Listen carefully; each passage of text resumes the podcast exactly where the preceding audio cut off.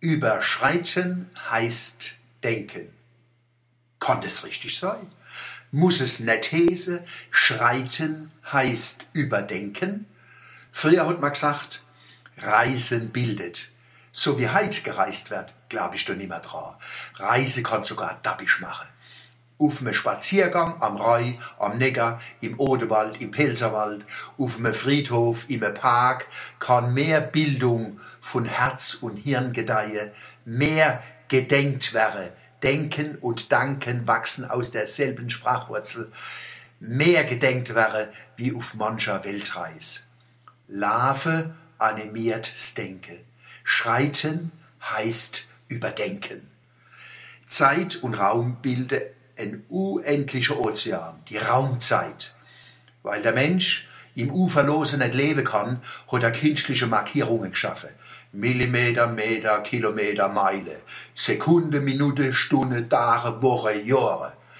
Die Weltkulturen unterscheiden sich und finden sich an ihre große Zeitboje. Weihnachten, Chanukka, Ramadan mit dem Zuckerfest, Opferfest, Yom Kippur, Purim, Fasnacht, Pesach, Ostern, Pfingsten, Silvester, Najor, Rosh Hashanah, Licht und Frühlingsfeste und noch viel mehr. Besonders Silvester empfinden wir als ganz reale Schwell.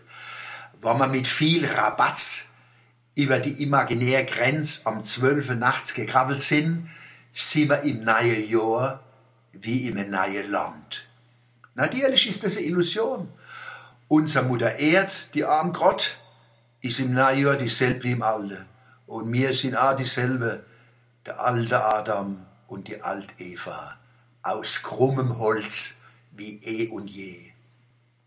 Jetzt kommt der Satz, wo mich auf den Denkweg geschickt hat.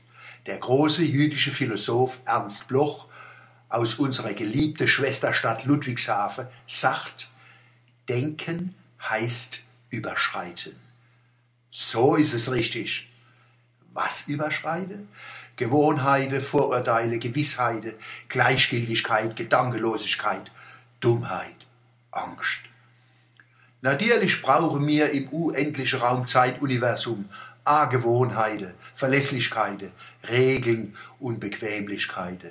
Schon packen wir's nicht. Aber wir dürfen uns von deiner Lebenshilfe nicht Denken abnehmen lassen.